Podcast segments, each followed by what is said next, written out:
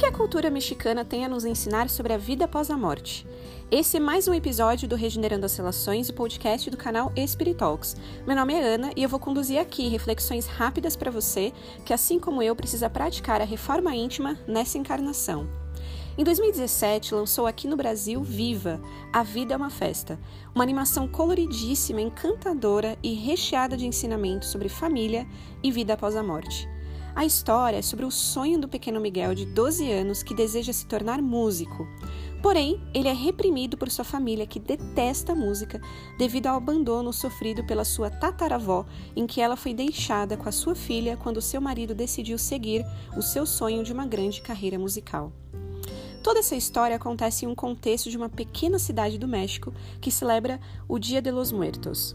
A celebração do Dia de los Muertos é uma celebração de origem indígena, onde as pessoas honram seus entes queridos que já se foram. Segundo a crença, os mortos têm permissão de, no dia 2 de novembro, virem ao mundo dos vivos visitar os seus familiares. A Unesco, que é a Organização das Nações Unidas para Educação, Ciência e Cultura, diz que esta festividade é uma das representações mais relevantes do patrimônio vivo do México e do mundo, e como uma das expressões culturais mais antigas e de maior força entre os grupos indígenas do país. Além disso, no documento se destaca: esse encontro anual entre as pessoas que celebram seus antepassados desempenha uma função social que recorda o lugar do indivíduo no seio do grupo e contribui na afirmação da sua identidade.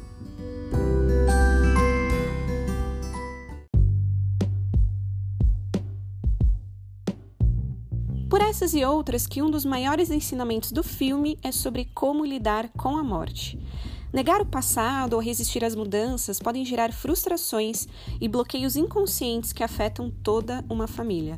A história, com as suas devidas sutilezas, traz à tona a reflexão do quanto temos visto a morte como adversária.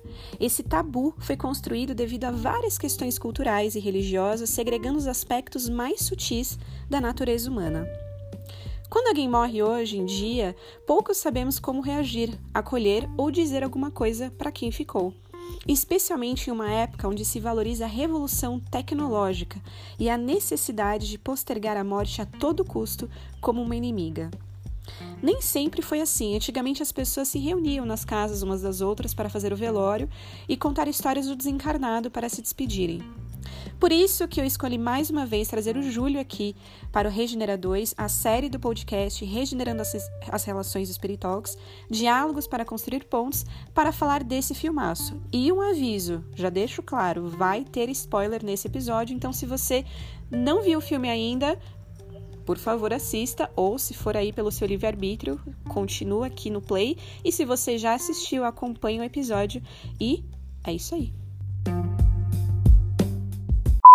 Começou mais um episódio do Regenera 2. Para você aí que tem acompanhado a série, eu chamei ele mais uma vez, sim, amores, porque eu durmo com ele todos os dias e, como vocês bem sabem, é muito mais fácil e juntar útil ao agradável, né? Então dá oi aí pra galera.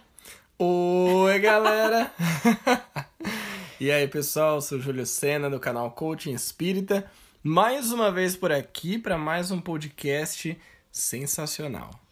Muito bom. E como eu falei no início, o tema de hoje, já adiantando, mais uma vez, vai ter muitos spoilers, porque é um filme que nós amamos muito e tivemos a oportunidade de hoje, especificamente num domingão aqui, passar o quinto, a, a quinta ou o quinto? O quinto Cine Geração. O quinto, é. Ah, eu tava pensando a quinta sessão. O quinto evento Cine, Cine Geração. o quinto Cine Geração, que é lá da nossa pós-mocidade, do Centro Espírita Nosso Lar Casandra Luiz. E pra gente foi um prazer apresentar esse filme, porque tem muito ensinamento, como vocês bem sabem. Então eu chamei o Ju para acompanhar aqui, ou melhor, chamei o Mor para acompanhar aqui é, algumas conversas, alguns ensinamentos e aprendizados que a gente teve no filme para transmitir para vocês. Então, a primeira pergunta, amor, que vai guiar aqui a nossa conversa é o que nós falamos e foi um dos primeiros ensinamentos que a galera levantou depois que o filme acabou, que foi seguir ou não a tradição e o nosso sonho, porque eu sei que você fala muito do coaching espírita sobre propósito de vida e uma das cenas mais marcantes é o Miguel, esse menininho fofo de 12 anos, que aparece aí querendo ser músico o tempo inteiro. Então ele tenta convencer a família dele de que ele é um músico, sim, que ele ama a música, ele quer fazer isso da vida dele, e ao mesmo tempo, ele entendendo que a família detesta, ele fica nessa dualidade. E agora, o que, que eu faço? Isso tem tudo a ver com a juventude espírita, né? O quanto as é, jovens e jovens têm. Jovens mulheres e jovens mineiros têm passado aí por dificuldades com a família. Então, o que, que, você acha? Seguir a tradição ou seguir o nosso coração? Seguir o coração. Próxima pergunta. Fim de episódio. Fim, acabou. É isso. Mas sabe o que eu tava lembrando agora? Eu vivenciei uma história real disso. Não comigo, comigo também, mas com uma pessoa que eu conheci. Eu fui fazer uma palestra uma vez em Guarulhos. E era um evento tal, e eu fiquei numa sala que era de. para falar sobre adolescência e tudo mais. Beleza, papo vai, papo vem, dinâmica e era um workshop para adultos, né? A maioria eram adultos, pais, tios, avós. Tinham poucos jovens, porque era para esse público mesmo. E aí uma mãe, quase no final, ela levantou a mão quando a gente começou a falar da questão de trabalho, escolha de profissão. E ela estava muito angustiada, muito preocupada. Tava ela e o pai, né? Ela e o marido, né? Pai da filha dela. E aí ela me levantou a seguinte questão: Júlio, a minha filha adora cantar. Mas eu acho que ela não vai ter futuro com isso. Principalmente porque ela quer ser uma cantora lírica no Brasil. E aí a angústia dessa mãe, deu pra gente sentir, era: minha filha vai morrer de fome. Como que ela vai ser cantora lírica no Brasil? Se ainda fosse cantora de funk, de repente, né? um axezinho. Um axezinho, sertanejo universitário. E aí ela tava preocupada, ela falou: "Eu não sei o que fazer, porque para mim ela tem que entrar numa faculdade entre aspas normal, ter uma profissão e levar a música como hobby". Bom, e aí todo mundo ficou muito interessado nessa questão. E aí eu só pensei assim pro meu mentor, rapaz, me ajuda, porque agora o bicho Sinuca pegou. Sinuca de bico aqui. Sinuca de bico. O que, que eu falo pra essa mãe, né? E a gente começou a conversar e eu levantei. Acho que a parte principal é que a gente vê no filme Viva, né? Que é quando o Miguel ele recebe lá o avental dele para ele se tornar um sapateiro. E assim, para ele, é, mano, o que, que é isso, né? E aí o que eu falei para ela? Eu falei, imagina o seguinte: sua filha vai, faz essa faculdade, que não é exatamente o que ela quer, ela entra num trabalho e aí, nesse trabalho, ela vai chegar num momento em que ela vai passar por inúmeras dificuldades, por inúmeros desafios, só que ela não vai ter ânimo, não vai ter vontade de seguir em frente. Então, ela vai se sentir como, na sua opinião? Aí ela parou para pensar, falou: Bom, eu acho que ela vai ser infeliz. E aí eu complementei com a pergunta: É isso que você espera pro futuro da sua filha? Aí ela ficou parada, assim, pensando, falando: Ah, não. Enfim, isso passou. Muitos meses depois, eu fui fazer uma palestra em Arujá, que é próximo de Guarulhos também, aqui em São Paulo. E qual não foi a minha surpresa quando eu descobri que nesse centro que eu estava indo, o presidente do centro era o marido dessa, dessa mulher que me fez a pergunta. E ela também, ela era vice-presidente, era diretora de alguma coisa. E era na casa deles. Inclusive a filha dele estava lá. E aí eles lembraram, né, dessa palestra e tudo mais, e ela veio para mim, deu um abraço, tal, emocionada, ela falou: "Júlio, minha filha tá estudando música clássica. Ela tá cantando e tudo mais, e ela tá se preparando para entrar num conservatório, que agora me fugiu o nome, mas é um conservatório muito famoso aqui em São Paulo, e ela tá se preparando para isso. Alguns meses depois, ela me deu a notícia que a filha dela passou e hoje é uma estudante de música e uma cantora lírica que está desenvolvendo a sua profissão. Então, seguir o coração, eu acredito, né, e a gente tem visto muito falar sobre propósito de vida, é o único caminho. Qualquer caminho que não vai ao encontro do coração não vai fazer a gente ficar bem, né? E o Miguel é a prova disso. Quando ele toca, o olho dele brilha, né? Embora seja uma animação, mas é uma animação que o olho brilha. E isso eu acho muito legal. E quando os pais vêm, né? Não, porque você vai ser sapateiro, que é a tradição da família, não sei o quê. Ele fica murcho. Você vê assim, a, a expressão dele é uma expressão de, meu, que droga, né? Eu tenho que fazer isso. Então, sigamos o nosso coração.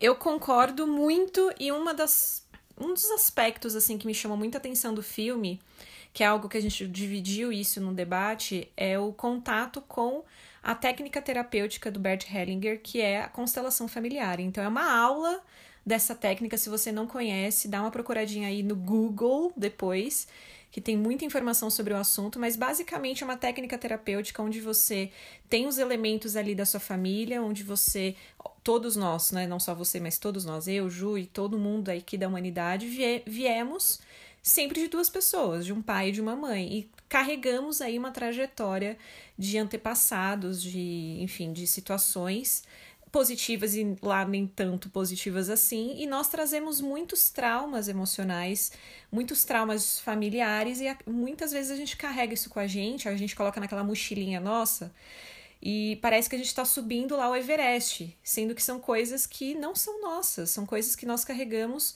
de situações passadas, de pessoas mesmo, de familiares passados. Então, o Miguel, nessa história, é tão maravilhoso porque ele literalmente está carregando um ponto ali de que a família não gosta da música por algo que aconteceu, que o tataravô dele foi morto pelo Ernesto de la Cruz, que acabou pegando todo o seu sucesso. E é um dos maiores ensinamentos sobre o perdão, porque imagina só, ele, aquele, aquele campo, né, que na constelação familiar diz que é o campo sistêmico ali daquela família, está muito traumatizada. E aí imagina que vem uma criança com um talento do seu coração, que é a música, criando vários conflitos entre a família. Então, é um plot twist, é assim que a gente fala? Plot twist.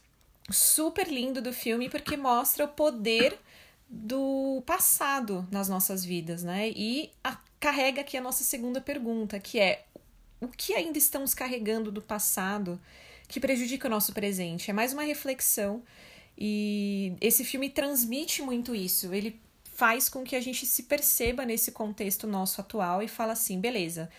Sou um jovem espírita, sou uma mulher, sou um homem, conquistei várias coisas, estou conquistando, estou aí criando o meu estágio, o meu trabalho, estou identificando com essa, como essa moça o que faz o coração dela vibrar, e no caso era a música, era o canto, e realmente pensar hoje o que, que me faz travar, o que, que hoje me faz, e olhando para sua família também, acho que é uma boa reflexão da gente lev levantar aqui, o que faz a gente hoje se travar em situações que às vezes não são nossas.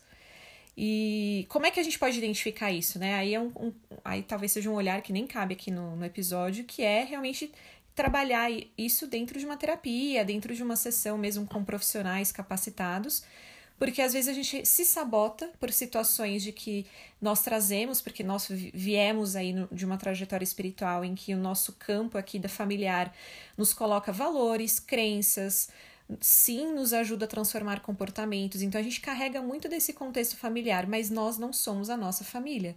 Nós somos nós mesmos com com certeza com uma grande bagagem aí da nossa família, mas não somos aí os nossos familiares todos. Então, Miguel, é, um menininho de 12 anos, consegue aí levantar várias questões em relação a isso, do quanto nós estamos carregando problemas de outras pessoas. E ele é tão corajoso, né, que tem uma cena muito legal que ele decide é, pegar o violão e falar: não, eu vou tocar lá na praça, que é a praça lá do México, né? Uma cidade super famosa. É, aliás, eu esqueci o nome da cidade. É, é que... o bairro dele ali é Santa Cecília. Santa Cecília, que é a, o feriado lá do Dia, Dia de los Muertos. E ele quer tocar de qualquer jeito, e aí a avó dele pega ele e fica pistolita, né? Por ter pego ele quase tocando a música. E é nesse momento que vira lá no filme a, a narrativa que ele consegue, ele tenta roubar um, um outro violão que tá ali no cemitério que ele acreditava ser o tataravô dele, que é o Ernesto de la Cruz, ele pega e ele se desdobra. E ele vai para o mundo aí dos mortos. Então, é, eu, inclusive nessa parte, amor, vê o que, que você acha. Quando eu fiz essa pergunta, né, do quanto nós estamos carregando do nosso passado, você vê que é uma oportunidade dele entender o outro lado da história. Porque por muito tempo a gente fica aí carregando verdades e conclusões que muitas vezes é só parte de uma realidade, né? E me diz, como é que você encara essa parada de carregar coisas do passado, assim? Você, em que momento da sua vida, talvez, até para o coaching, assim, os momentos que a gente tem de criações de projetos, de ter ideias, de tirar do papel algumas coisas, e muitas vezes a gente se bloqueia por medo de que as coisas não vão dar certo, e talvez esse medo seja algo que realmente colocaram na sua cabeça, que não nos pertence, mas a gente acredita que é nosso. Né? Conta aí um pouquinho. É, se a gente for entender a questão até da nossa própria reencarnação, a gente vem cheio de valores, cheio de conhecimentos, de comportamentos das outras vidas. Mas quando a gente chega aqui a gente é criança, a gente é uma massinha de modelar, né? Um slime, praticamente, né? Você pode fazer ali o que você quiser. Então, o que eu percebo é aquilo que a gente recebeu dos nossos pais durante a nossa infância acaba ficando marcado tanto de coisas boas quanto ruins, valores, crenças, e aí, muito no universo do coaching, a gente fala de crenças limitantes, né? Tem sido muito tratada essa questão. Eu vejo que em vários aspectos da minha vida isso aconteceu. Dos dois lados, coisas muito boas, né, que, que me auxiliaram a produzir algo legal, a fazer os projetos e tudo mais, e coisas nem tão boas que me travaram também, que me fizeram questionar minha capacidade que fizeram que eu questionasse até se valeria a pena eu me desgastar ou me esforçar para isso. Então eu percebo que eu até fico imaginando, né? A gente estava assistindo o filme hoje e o filme mostrou a vida do Miguel, né? O quanto ele queria ser músico, ele foi atrás disso. Só que eu fico imaginando as gerações que vieram antes do Miguel: pai, avô, bisavó, tataravó. Quantos deles também não foram afetados por aquele tataravô, né? Pelo. Como que era o nome dele mesmo? Hector. Hector. Pelo Hector e pela família, né? Então, será que algum tio do Miguel também não queria ser músico ou queria fazer alguma outra coisa e ele virou um sapateiro só porque a família foi toda naquela onda? E aí a gente entra num outro tema que é o, o efeito manada, né? Vai todo mundo pro mesmo lugar seguindo a manada, até que uma pessoa vem pensa diferente, que foi o Miguel, e, e traz uma nova visão. E dentro desse processo de constelação que eu achei genial você trazer né, essa sacada, é, você começa a entender o quanto é importante ter pessoas que pensam diferente. Né? Se você tiver pessoas que só pensam igual, não faz sentido. E é por isso que na família a gente vem sempre com família que pensa diferente. Uhum. E é perrengue. Tem família que vai super bem, com certeza, mas sempre tem aquele parente, né, ou aquele familiar que não tem uma ideia muito parecida com a sua. E a gente pode aprender muito com isso, se a gente estiver aberto, né? Uhum. E esse é o ponto. O Miguel estava aberto, mas nenhum dos outros parentes estava.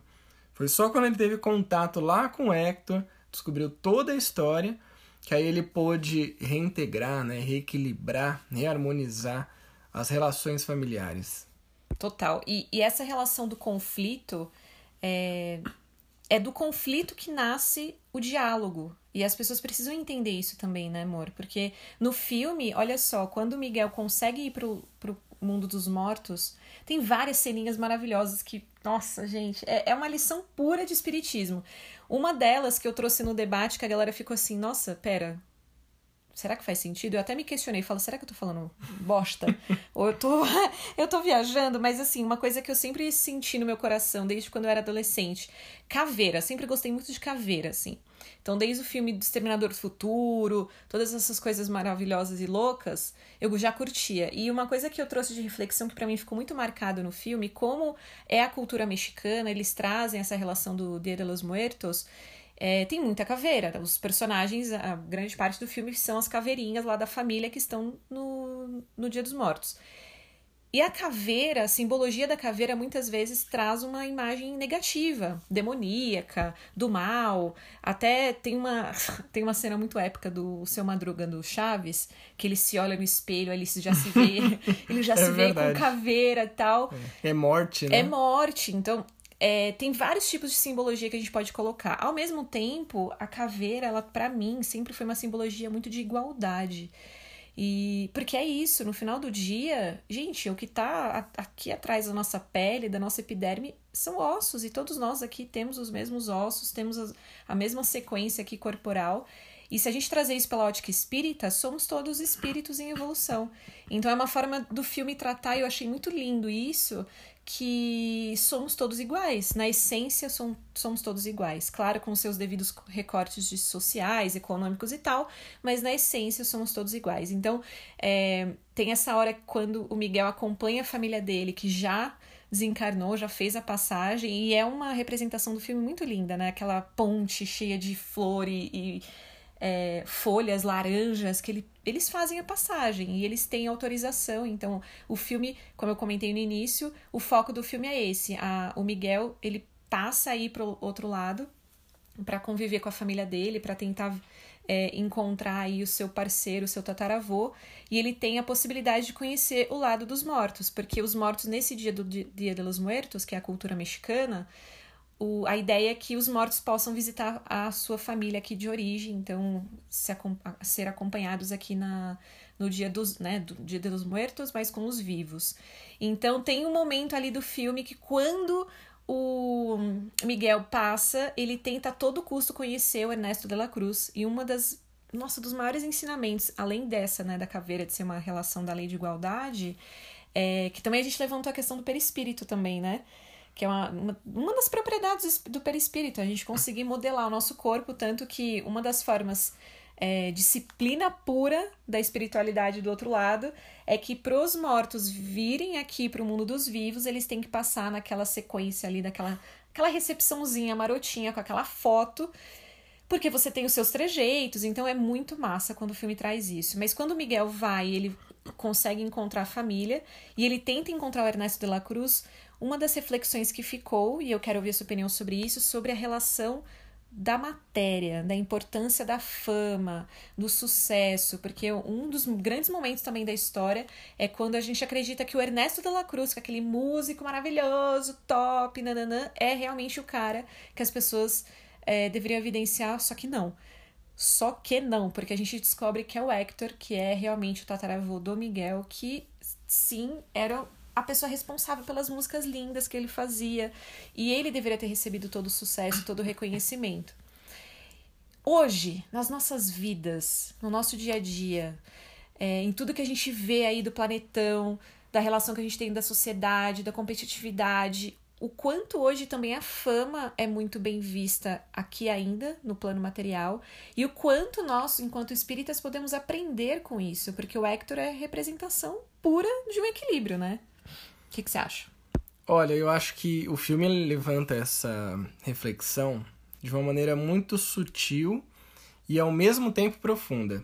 Porque ele mostra lá o Ernesto de la Cruz, né, que buscou a fama, mas buscou a fama a qualquer custo. E ele até fala isso, que ele faria qualquer coisa para ter essa fama, para ter esse glamour, né? E muitas vezes é o que a gente vê, né? A gente ainda está no mundo de provas e expiações e a galera, todos nós que estamos aqui, a gente tem muito defeito ainda. Entre eles, o orgulho, né? O egoísmo também, a vaidade. Todos esses que a gente precisa cada vez mais trabalhar. O Kardec, ele fala sobre isso. Que todo, todos os projetos, as ideias, tudo aquilo que a gente faz e que no fundo a gente tem só um interesse pessoal é o personalismo, isso está fadado ao fracasso. Porque isso é o que vai fazer a gente ser mais vaidoso, mais orgulhoso, mais egocêntrico também. Então, ele fala muito ali do coletivo, né? O Kardec traz essa questão do coletivo, a gente produzir é, não só para nós, mas para um, uma, uma coletividade e tendo também a participação dessa coletividade. E aí o que eu acho interessante é que o Ernesto, É o Ernesto, o, o verdadeiro? Não, o verdadeiro é o Hector. Hector. É que Isso. é Hector, Ernesto, é tudo com Quase E, o com- Hector Bonilha, É. Chaves. O, então, o Hector, né, que é o verdadeiro tataravô do Miguel, eu acho muito legal e muito sutil quando ele fala assim: o meu maior sucesso, que é o Lembre de Mim, eu não fiz pra ter fama. Eu fiz pra minha filha. Eu fiz pra Inês. E eu escrevia pra ela. Porque ele estava fora de casa, porque ele sentia saudade e deixava ela lá com a mãe. Então ele cantava o Lembre de Mim pra ela, junto com ela. E é uma cena muito bonitinha, né? Muito emocionante até, eles cantando junto e tal. Então, é a questão que, que eu acho que fica mais evidenciada aqui é a intenção nas nossas vidas, naquilo que a gente faz, no nosso dia a dia. Qual que é a intenção por trás daquela sua ação, daquele seu projeto, daquela sua ideia? Isso a gente pode fazer a reflexão todos os dias. E o principal, a gente vai ser a única pessoa que vai saber a verdadeira intenção.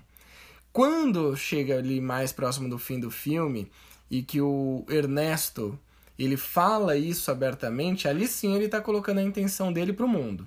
Ele fala, ah, eu faria qualquer coisa pela fama e para seguir o que eu tenho que fazer. E, puf, ele joga o menino lá do, do, do, do prédio lá que eles estão. Porém, ele estava sendo filmado ao vivo e todo mundo viu. Fez live no Instagram, já era bem. Fez live no Instagram. Já era! falou besteira e deixou evidenciada a intenção dele. E o Hector a mesma coisa, quando ele fala Lembre de mim era música para Inês, para minha filha. Intenção. Só a gente vai saber. Então eu, eu busco fazer isso, né, pessoalmente, mas como reflexão para quem está ouvindo, é pensar por que, que eu estou fazendo isso? Qual que é o verdadeiro interesse por trás? Ele é um interesse só meu? Ele é uma coisa um pouco mais ampla? E assim, é filosofia pura, né? É pra gente passar um bom tempo pensando mesmo, refletindo, para tomar melhores atitudes, para tomar melhores ações e para não cair nessas armadilhas que elas estão o tempo todo em volta da gente, igual um desenho de Tom e Jerry que tem aquele monte de armadilha em volta. A gente vai acabar caindo em alguma delas, como o Ernesto caiu. Uhum. E pra gente ir caminhando aqui pros finalmente. Ah, Ah, mas ma- uns finalmente assim que ainda vai dar pano pra manga. Sobre os dois ensinamentos que a gente não comentou ainda, que você sentiu que o filme realmente passa, assim, que você falou, cara, isso pra mim me marcou muito, que a gente ainda não falou. Então, enquanto você tá pensando, eu já sei. É que deu tela azul aqui. Buf! Não, mas vamos lá. Eu, eu já tenho algumas coisas aqui que, eu- que a gente não falou, que é o seguinte. É, é muito lindo no filme ver a importância que se dão para os animais. Então, a relação dos bichinhos que, quando você tá lá no, no mundo dos mortos, eles chamam de guias espirituais, literalmente no na dublagem você ouve isso. E é muito lindo, porque pela doutrina espírita nós sabemos sim o quanto os animais são almas e fazem parte da nossa família espiritual. E é muito lindo ver o Dante, que é o cachorrinho doido, né, do, do Nossa, Miguel. doente, ele é né? muito engraçado, ele é muito doidinho. E ele acompanha o Miguel pro mundo dos mortos, então essa relação do desdobramento, né, que a gente acredita que tenha acontecido com o Miguel, o cachorrinho vai. E o interessante é que mesmo quando ele vai pro mundo dos mortos, é, quando ele volta, ele consegue aqui no mundo dos vivos ver os espíritos. Então, nessa transição é muito interessante porque é muito próximo do que a gente entende e compreende sobre a relação da mediunidade, né? Da... Obviamente, os animais não têm mediunidade como nós, seres humanos, porque nós somos os únicos intermédios e capazes de fazer esse intercâmbio com a espiritualidade, com a erraticidade, ao mesmo tempo que eles têm aí fenômenos, acontecem sim, eles têm já uma capacidade anímica até de perceber outros espíritos, até por conta né, do, do centro de força dos animais, quando a gente entende eh, o Evolução em Dois Mundos, André Luiz explica muito sobre isso, a relação principalmente da, dos répteis, das aves e dos mamíferos, que já começa a se compreender aí o desenvolvimento do centro coronário. Então é a partir desse momento que os animais têm maior capacidade de enxergar o outro mundo. Então é muito interessante de ver como a história se abordou dessa maneira. Então é, a relação dos bichinhos é linda, assim. Então, o Dante, que é um cachorrinho doido, acompanha o Miguel durante toda a história. E ele se torna um guia espiritual, né, da maneira dele, todo colorido depois. Então, o filme é tão maravilhoso que é tão colorido, né, que você fica assim, gente, que mundo é esse? Eu quero ir para lá.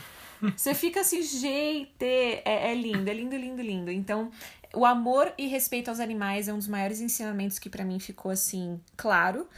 E outro que para mim ficou muito também, que é mais do que um ensinamento, eu acho que é um, uma reflexão.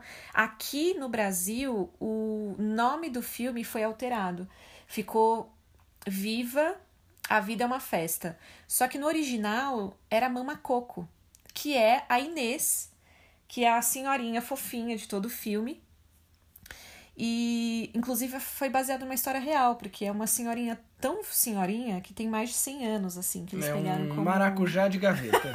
Então pesquisa, pesquisa no Google assim, Mama maracujá. Coco, maracujês, vocês vão achar. Mas é lindo, sabe por quê? Para mim, o, a ter, mudan, ter, ter mudado o nome da história é, aqui no Brasil até perdeu um pouquinho dessa dessa sacadinha, mas quando você assiste o filme, acho que você, você vai sacar o que eu tô falando.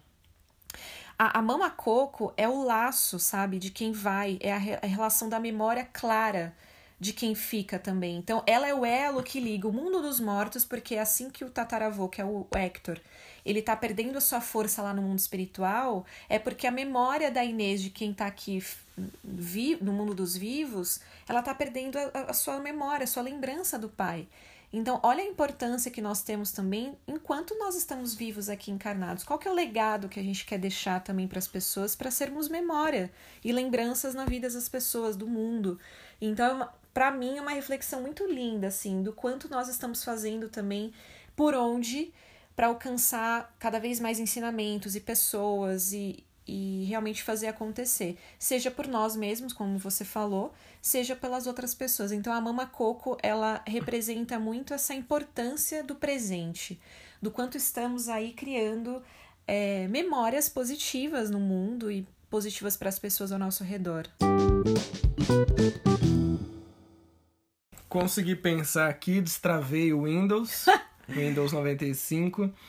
É, os dois ensinamentos, na verdade, eu trago aqui mais como uma exposição do mundo espiritual.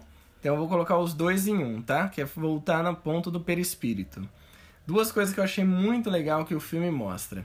Uma são as características do perispírito, então a gente falou da plasticidade, né? Você comentou aqui de a pessoa, né? Ela desencarnou, ela morreu e ela vai para o plano espiritual e é muito interessante, né, que a Mama Inês, ela vai como uma velhinha, uhum. né? Então ela é aquela velhinha e tal. E ela encontra o pai e a mãe dela que são muito mais jovens que ela, porque é assim que eles se mostram lá no mundo espiritual. Tem uma outra característica muito legal do perispírito que é a penetrabilidade, ou seja, a capacidade de atravessar paredes, né, atravessar objetos físicos. E o Miguel, logo que ele vai para o mundo espiritual, digamos assim, a primeira vez, isso acontece. Porque as pessoas passam por ele, ele passa pelos lugares. Então eu achei legal como o filme mostrou isso. Agora, a outra questão que eu percebi no filme, e é, é muito. É, a gente tem que ficar muito observando né, para você captar isso, são as necessidades físicas que alguns espíritos ainda têm. E aí são dois momentos. O primeiro, os espíritos quando fazem a passagem para o plano material, eles vêm buscar a matéria. Então o pessoal faz comida, bebida e tal, e eles levam isso para o mundo espiritual. Então a gente poderia dizer que ainda é uma sensação de fome, porque isso é uma sensação que o perispírito tem. Não há necessidade fisiológica. Por outro lado, tem uma hora no filme que o Miguel ele fala alguma coisa de banheiro. Ah, gente, eu preciso ir no banheiro. Quem não, né? Né? E aí ele sai correndo e foge da família e daquele outro carinha pequenininho, engraçado.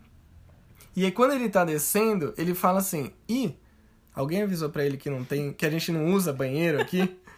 Então eu achei muito legal, porque a vontade de ir ao banheiro também é só uma sensação que muitas vezes o perispírito registra. E quando a gente vai para o mundo espiritual, a gente até vê em alguns romances, né, que fala de comida, de sono, de fome, de frio, de calor, etc. São só sensações. Isso não é real. O perispírito está com aquilo tão arraigado, aquela matéria ainda. Então achei legal, porque por um lado ele mostra a galera comendo e levando comida como uma oferenda, né, que eles falam, e por outro não tem banheiro, porque eles não precisam, né, usar para nada. Então acho que isso aí que eu tirei de mais um ensinamento do filme. Uhum. Gosto muito desses pontos, tanto que, é, gente, esse filme a gente passou lá no Centro Espírita Nosso Lar Casa André Luiz para uma turma é, de pessoas bem variadas, tinha crianças, tinha jovens, tinha adultos, e cada um falou um pouquinho sobre o que entendeu. Então, daqui, claro, a gente comentou de forma bem resumida o que a gente trouxe. E realmente estamos chegando no final. Então, pra gente encerrar. Ah, ah então é. ah, mas pra gente encerrar, é uma coisa que ficou muito marcado para mim, agora levando isso para o nosso dia a dia, tá? A gente trouxe alguns ensinamentos mais espíritas, mais conceituais. Agora eu gostaria que a gente trouxesse mais para o nosso dia a dia mesmo, assim, para nossa prática do dia a dia. Então, como o canal Spiritox fala muito sobre relações humanas, sobre reforma íntima, sobre como a gente pode melhorar o nosso dia a dia mesmo, as nossas emoções. Eu ia te pedir, amor, para deixar aí algumas dicas práticas pra galera, sabe-se lá para fazer o quê? Aí você pode imaginar, tá? Então eu vou falar primeiro as minhas, tá. e aí depois você vai pensando pra, pra realmente trazer isso na prática. Bom, a minha prática aqui é, é o seguinte: uma coisa que ficou muito claro para mim é quando o Miguel, e claro que não dá pra cobrar disso dele, porque ele é uma criança e ele tá. É, evidenciando todas aquelas emoções dele, então ele quer ser muito músico e aí ele enfrenta a família e tem toda aquela relação de mas como assim vocês não vão me apoiar? E eu amo isso. E ao mesmo tempo ele fica com essa mentalidade, essa mente dele toda conturbada, porque ele quer o apoio da família, ele quer se sentir pertencente à família, ao mesmo tempo que ele não quer seguir o que a família tá falando, ele tem que seguir o coração dele. Então ele fica nessa é, nessa relação difícil. E muitas vezes no nosso dia a dia, a gente quer falar não para as pessoas e muitas vezes a gente não consegue com medo de magoar essas pessoas. E eu acabo falando muito disso também com a comunicação não violenta lá no YouTube. E isso me veio também como ensinamento, porque o Miguel, claro, ainda que ele tenha 12 anos, é, tem umas falas super engraçadas, né? Entre a tataravó dele e o Hector, que é o tataravô dele também, que ela fica brava com ele porque ela achava que ela tinha sido abandonada. E na verdade não, ele foi morto pelo Ernesto e ele tomou veneno tal e acabou desencarnando. E é engraçado como eles têm aquela relação de brincadeira, dela ficar irritada, dele falar. Então, para mim, esse ponto de falar não para as pessoas saltou muito aos, aos olhos, assim. Então, como falar não para as pessoas? Então, muitas vezes as pessoas até me perguntam sobre isso, da dificuldade que tem de, de não magoar as pessoas, porque é difícil. Às vezes no dia a dia a gente está numa situação do trabalho, da faculdade, do centro, na mocidade, alguém sugere alguma coisa, alguém está te convidando para algum lugar que, putz, não faz sentido para você e você não quer magoar essa pessoa, mas você precisa falar não, porque é aquilo. Todo não que a gente dá é um sim para alguma coisa. Então a gente tem que encontrar o motivo do nosso sim. Então, uma das formas que a gente tem de falar não para as pessoas é você agradecendo. Então, uma maneira de, antes de você falar não logo de cara, agradeça o convite, agradeça a oportunidade que aquela pessoa te deu, agradeça a maneira que ela te conduziu para algum lugar ou, enfim, fez alguma coisa por você antes de você falar o não propriamente dito. Isso já vai mudar muito a maneira que a pessoa vai te olhar e vai observar a sua conversa. Uma outra forma também de aprender a falar não é você deixar um não para o final. Então você, muitas vezes as pessoas acabam falando: "Ai, ah, não quero, não posso", ou "Ai, não sei se eu posso ir", já fica meio em dúvida. Então comece a criar uma resposta em que você fale de você. Então, olha, que legal que você me chamou para fazer isso. Eu não tenho certeza se eu posso e eu vou te confirmar no final, pode ser? Termina com uma pergunta. Então, muitas vezes, é, você pode não falar não logo de cara, você pode deixar um não para o final em forma de pergunta. Olha, é, eu não tenho certeza se eu vou conseguir, eu vou checar e eu te aviso, pode ser? Porque aí você cria a situação de uma forma positiva, você não deixa a pessoa esperando a sua resposta e ao mesmo tempo você dá o tempo que você precisa para você de falar sim ou não, porque talvez você consiga nesse tempo refletir melhor e falar: "Poxa vida, não é que dá para ir?" E aí você transforma o não em sim se você achar, tá? Então acho, acho que isso resume um pouquinho do que eu encontrei no filme, que para mim fez muito sentido, porque é, em várias conversas ali, tanto tem uma cena, agora que eu acabei de lembrar, quando o Miguel tá na, na sala com aquele mocinho que tá vendo toda aquela papelada para liberar a galera pra não ir, não sei o quê. É ele que fala sobre o banheiro, inclusive. E tem uma cena ali naquele momento que os irmãos, os tios do Miguel, eles ficam meio receosos de dar bênção pro Miguel, porque a tataravó dele é pistolita, ela é toda pá, pá, quer resolver as coisas e a galera fica com medo de responder. Então isso é muito normal de acontecer na nossa vida. Então, vamos dizer mais nãos, galera. Tem um vídeo que eu fiz lá no Spirit Talks de como você pode ser mais autêntico e o que é ser homem de bem e o que é ser bonzinho, que também pode ajudar na reflexão aqui. Então eu vou passar aqui a bola para o Ju, meu amor, para terminar aqui com essa reflexão prática do dia a dia de como vi viva, né? Viva. Viva. É, tem viva, vida, morte. É, representa isso e como pode ajudar no nosso dia a dia. Conta aí, amor. Bom, a primeira coisa é mais um ponto aí para que você tenha na sua mente. Nunca deixe ninguém falar que você não é capaz de fazer alguma coisa. Então já começa por aí.